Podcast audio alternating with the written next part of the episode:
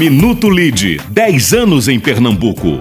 O lançamento do termômetro empresarial Lide Pernambuco Ibope proporcionou aos almoços debate do grupo enquetes respondidas no tablet, com apresentação dos resultados em tempo real pelo pesquisador Maurício Garcia.